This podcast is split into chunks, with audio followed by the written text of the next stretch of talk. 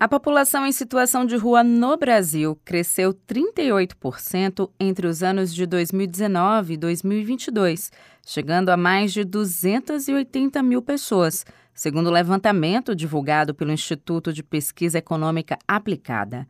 Só na capital baiana, o número passa dos 8 mil.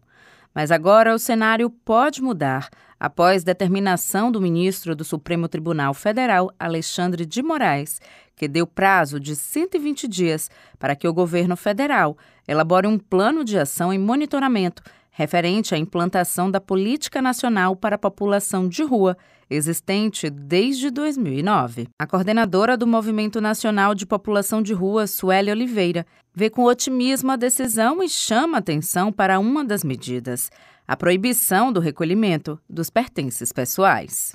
A questão da, da proibição de recolhimento de pertences, de retirada compulsória de pessoas em situação de rua de locais públicos pelo município, pelo estado, né, pelo Distrito Federal. Aqui em Salvador já aconteceu muitas vezes, aconteceu muito.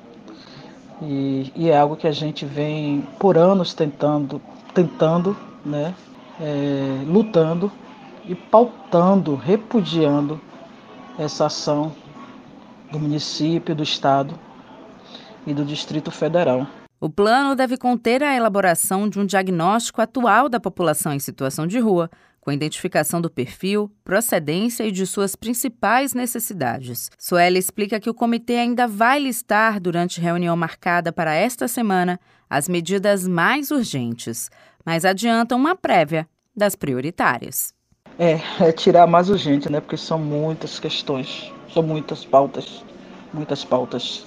A fome, a fome que está gritante, né? A gente tem a pandemia aí que levou muitas pessoas para a situação de rua, e aí esse aumento considerável. É, a moradia, que é uma pauta que a gente vem é, pautando aí, né, entendendo que com a moradia as outras políticas vêm, a gente vem pautando o, moradia primeiro, inclusive a gente lançou aqui em Salvador o projeto Moradia Assistida pelo município, né, através da Diretoria de Política sobre Droga, onde a gente pautou dentro do CIAMP municipal, Comitê Setorial de Acompanhamento e Monitoramento da Política é, do município.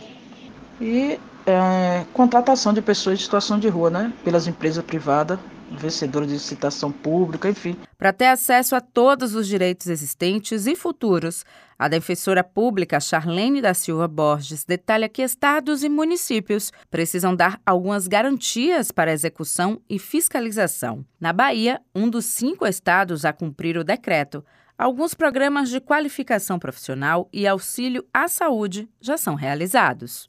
Então, essa, essa decisão ela vai analisando esses fatores, fatores sociais, econômicos, que levam à violação dos direitos humanos. Ela reconhece a missão do Estado em cumprir a política. Inclusive, é, a gente tem um decreto, que, um decreto que foi editado em 2009, que estabelece a política nacional de, de atendimento à população em situação de rua. Esse decreto é de 2009. Só que até 2020, apenas cinco estados do país é, e 15 municípios aderiram a essa política nacional, ou seja, estabeleceram programas né, é, governamentais para atendimento dessa política nacional de atendimento à população em situação de rua. Dentre esses cinco estados, um desses estados é a Bahia, até, né? Então, é o, é o Distrito Federal, aqui onde eu falo, Bahia, Paraná, Rio Grande do Sul e Pernambuco. São os cinco estados que aderiram à política é, em nível é, estadual e existem 15 municípios também. O Núcleo Pop Rua, por exemplo, é um dos programas oferecidos pelo governo do estado, em parceria com a Defensoria Pública, que presta gratuitamente atendimento jurídico e identificação pessoal. Juliana Rodrigues para Educadora FM.